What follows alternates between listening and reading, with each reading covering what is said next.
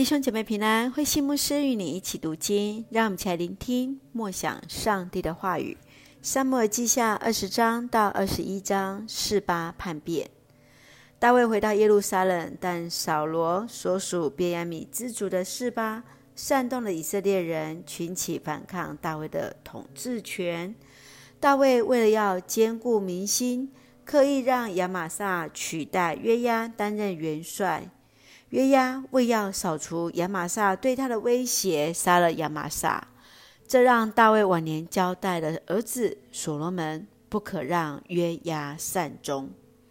在二十一章，我们看见过去扫罗伤害了曾经与约书亚立约的基遍人，因此以扫罗他七个子孙交给基遍人，作为给后代的提醒。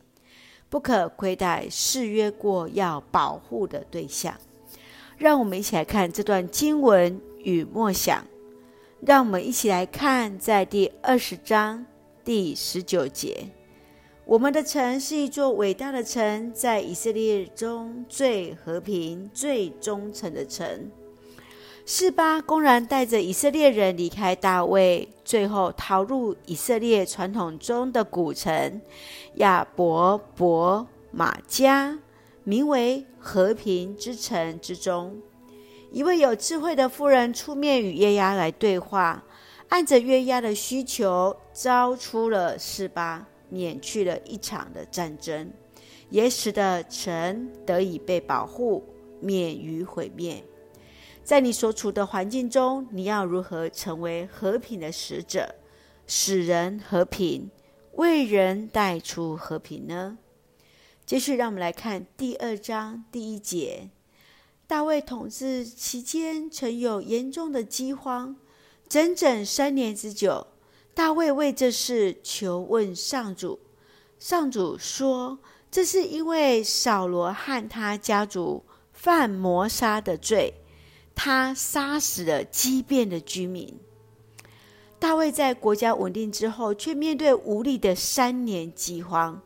上帝告诉他，是因为扫罗谋杀了曾经与他们立约的基遍人，这才引起了上帝的愤怒。大卫与基遍人达成了协商，交出了七名扫罗的一个后代，随后也安葬了他们。